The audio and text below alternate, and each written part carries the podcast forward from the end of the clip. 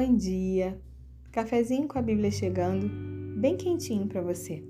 E hoje o tema da nossa mensagem é: É preciso nascer de novo. E para isso nós vamos ler uma passagem que se encontra no Evangelho de João, no capítulo 3, que conta a história da visita de Nicodemos a Jesus. Nicodemos era um fariseu, ou seja, ele fazia parte de um grupo religioso que vivia na estrita observância das escrituras religiosas. Ele era um dos principais dos judeus. E ele, diz a Bíblia, foi procurar a Jesus à noite, ou seja, muito provavelmente ele não queria ser visto por ninguém. E quantas vezes nós também somos assim? Nós queremos a Jesus, mas não queremos abrir mão de nada. Reconhecemos que existe algo diferente em Jesus que quando ele passa pela vida das pessoas, ele as toca de uma forma diferente, que ele faz milagres e nós queremos os milagres, mas o quanto nós estamos dispostos a renunciar o que temos para segui-lo. Nicodemos não queria ser visto por ninguém. Também tem aquela história de dizer que vai virar crente, vai virar cristão, vai ler a Bíblia, vai parar de beber, de fumar, de ir para as noitadas, vai buscar viver uma vida em santidade. Eu acredito que Nicodemos estava querendo entender aquele momento e também aquele movimento. Quem era aquele que movia as multidões? Seria ele o rei dos judeus? Quando ele começa a conversa com Jesus, a primeira coisa que ele fala, no versículo 2, é que ele reconhece que Jesus só pode ter vindo da parte de Deus, porque ninguém poderia fazer aqueles sinais que ele estava fazendo se Deus não estivesse com ele. E interessante que ele chama Jesus de mestre, e mestre é aquele que ensina.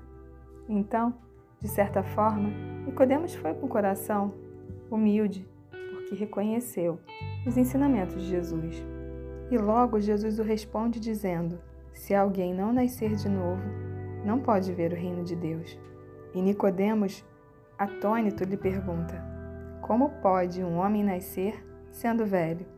Pode, porventura, voltar ao ventre materno e nascer segunda vez? Muitas vezes é isso que acontece com a gente.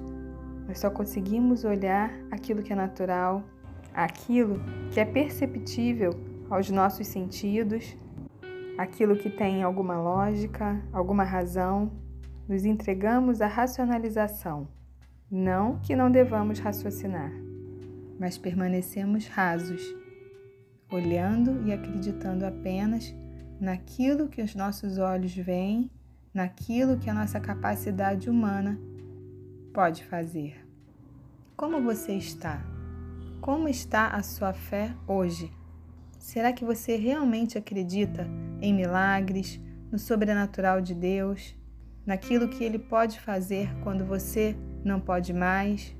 Ou mesmo, será que você acredita que Deus pode te orientar, te dirigir? A Bíblia diz que lâmpada para os meus pés e luz para os meus caminhos é a tua palavra, Senhor. A Bíblia também diz que nesse caminho nem o louco erra. E em Isaías 30 diz que se nos desviarmos para a direita ou para a esquerda, ouviremos atrás de nós uma voz dizendo: Esse é o caminho, andai por ele.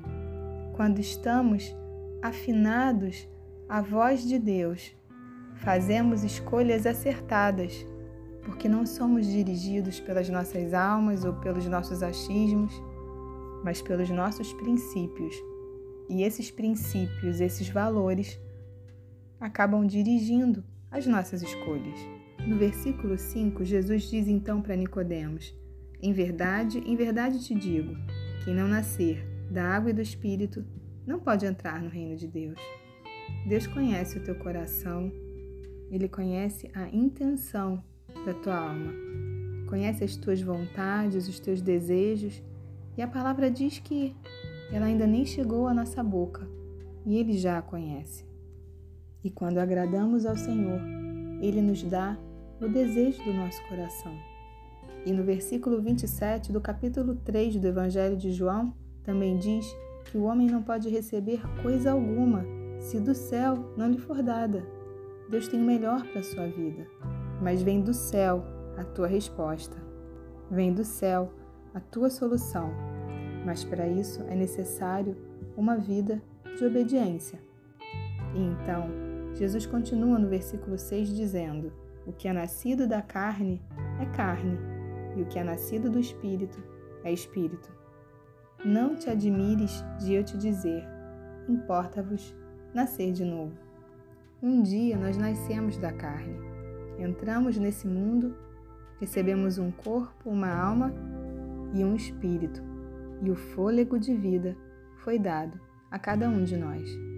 E no capítulo 1 do Evangelho de João, diz que não nascemos do sangue, nem da vontade da carne, nem da vontade do homem, mas de Deus. É necessário nascer de novo. É necessário deixar o velho homem com as suas concupiscências, com a sua corrupção, com o seu pecado. Não adianta seguir a Jesus e não se revestir do novo homem, criado segundo Deus, em justiça e retidão procedentes da verdade. Na verdade, é perda de tempo. É viver como Nicodemos, indo à noite escondido procurar o mestre, porque não podia deixar de viver aquela vida de aparência. Precisamos amar e servir a Jesus de fato e de verdade.